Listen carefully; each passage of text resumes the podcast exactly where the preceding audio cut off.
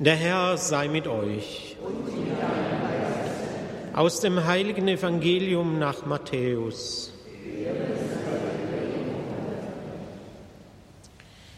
In jener Zeit sprach Jesus zu seinen Jüngern, wenn eure Gerechtigkeit nicht weit größer ist als die der Schriftgelehrten und der Pharisäer, werdet ihr nicht in das Himmelreich kommen. Ihr habt gehört, dass zu den Alten gesagt worden ist, Du sollst nicht töten.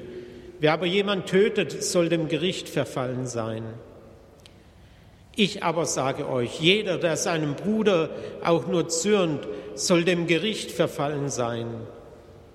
Und wer zu seinem Bruder sagt, du Dummkopf, soll dem Spruch des Hohen Rates verfallen sein.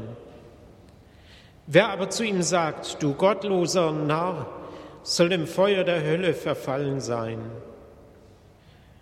Wenn du deine Opfergabe zum Altar bringst und dir dabei einfällt, dass dein Bruder etwas gegen dich hat, so lass deine Gabe dort vor dem Altar liegen, geh und versöhne dich zuerst mit deinem Bruder, dann komm und opfere deine Gabe.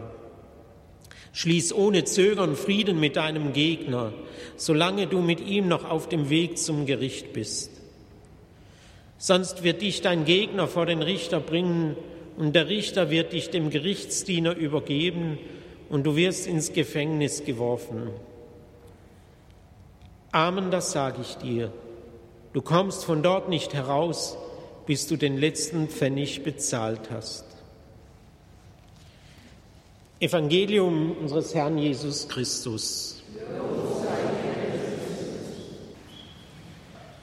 Liebe Schwestern und Brüder, liebe Mitfeiernde bei Radio Horeb.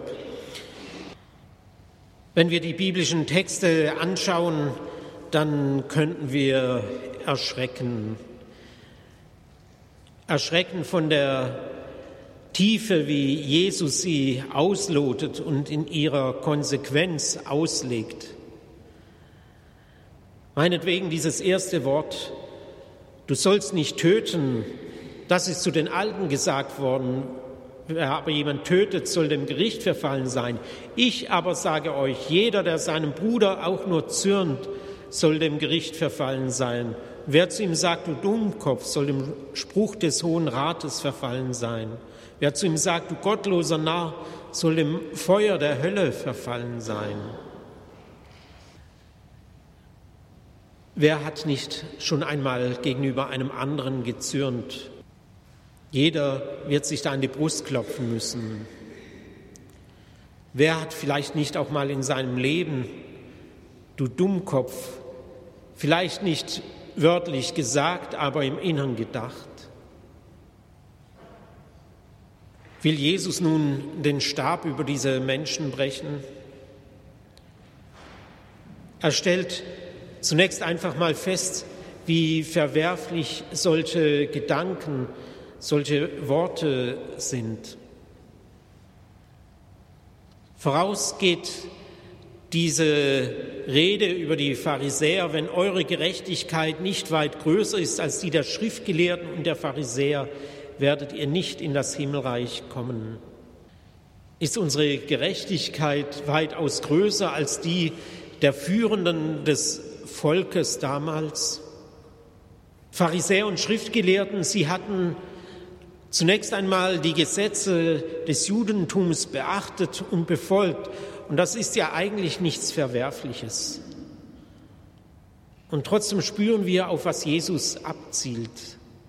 Da gab es eine sehr äußerliche Erfüllung der Gebote und des Gesetzes, aber im Inneren war das Herz mancher, auch dieser führenden Männer, wie eine Mördergrube.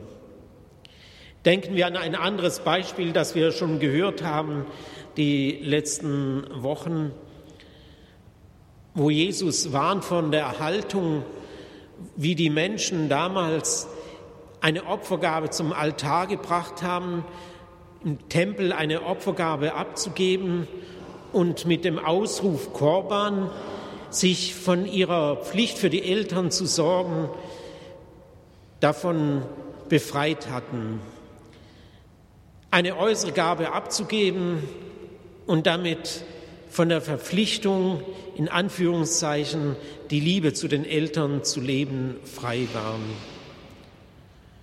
Schon dort hat man gespürt, das kann nicht die Gerechtigkeit sein, die Gott will.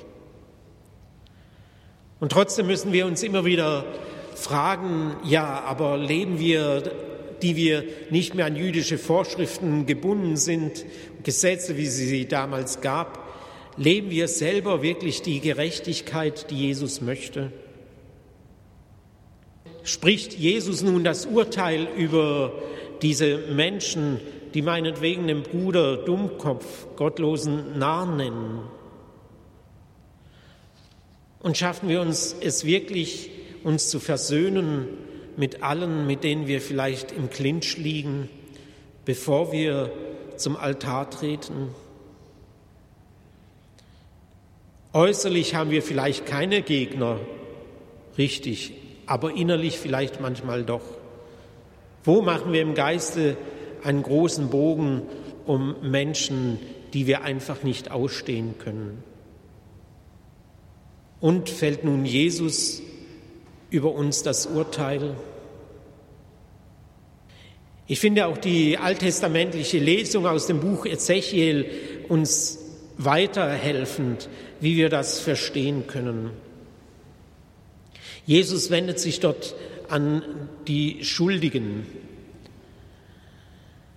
und er sagt, wenn der Schuldige sich von allen Sünden, die er getan hat, abwendet und die Gesetze achtet, nach Recht und Gerechtigkeit handelt, dann wird er bestimmt am Leben bleiben. Dann wird ihm keines seiner Vergehen angerechnet. Gott spricht dort an dieser Stelle bei Ezechiel nicht das Urteil über den Sündern, sondern er gibt gleichsam seine Hoffnung darüber zum Ausdruck, dass der, der umkehrt, der neu anfängt, der zu einem neuen Verhältnis gegenüber seinem Nächsten und gegenüber Gott kommt, wunderbar, der ist gerettet. Wer aber das Gegenteil tut, Wer aus der Gerechtigkeit kommt, aus der Beziehung zu Gott und sich von diesem Weg mit Gott abwendet, treulos wird, sündig wird, der ist verloren gleichsam. Obwohl vielleicht beide dasselbe getan haben, der Sünder zuerst, der Gerechte später, geht es unterschiedlich gleichsam mit ihrem Leben aus. Letztlich spricht diese Lesung aus dem Buch Ezechiel von der Sehnsucht Gottes, den Menschen zur Umkehr zu ermutigen und zu bewegen. Der Stand des Sünders im neuen Bund ist der, der umkehrt. Der ist gerettet. Der, der meint, nicht umkehren zu müssen, der muss von Gott nicht verurteilt werden der wendet sich selber ab vom Heil. Aber Gott möchte, dass wir Bekehrte werden, dass wir umkehren, neu anfangen. Und das kann sich eben nicht nur im äußeren Bereich vollziehen, dass wir halt die Gesetze einhalten, aber letztlich nicht zu einer Beziehung finden.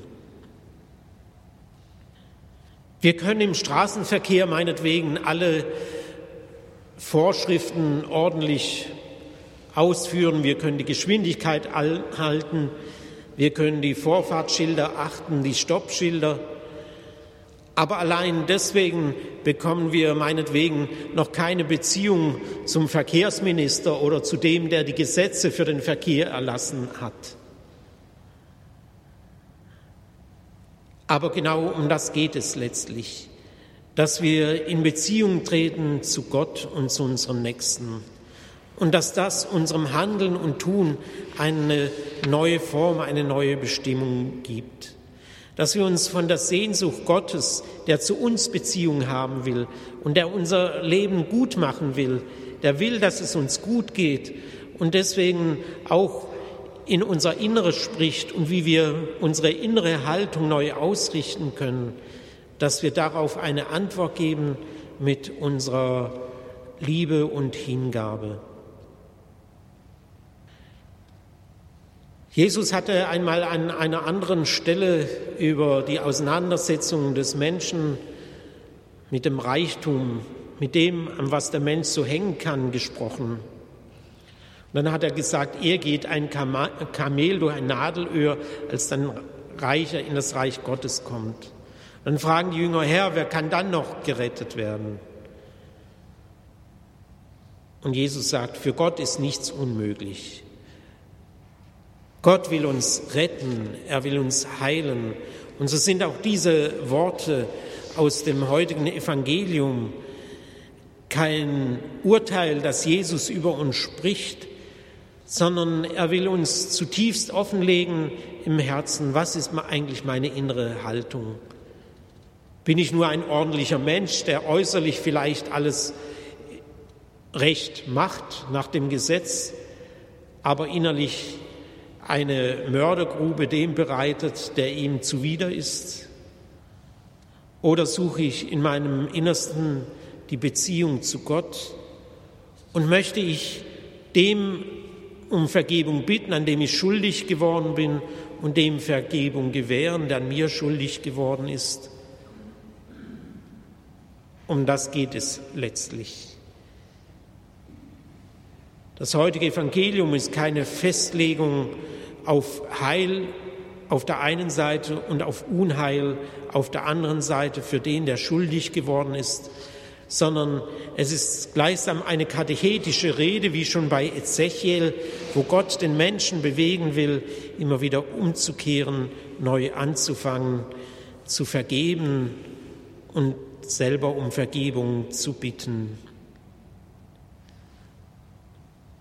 Das ist manchmal nicht einfach, das fällt uns manchmal schwer, einfach auch wieder gut zu sein zueinander, den anderen nicht zu verurteilen. Aber vielleicht versuchen wir einfach auf diese Erfahrung zu bauen, dass Jesus selber, dass Gott selber den Sündern retten will und dies schon getan hat, in mir schon tausendfach, schon tausendfach. Wie oft haben wir meinetwegen auch schon in der Beichte das zugesprochen bekommen. Du bist gerettet.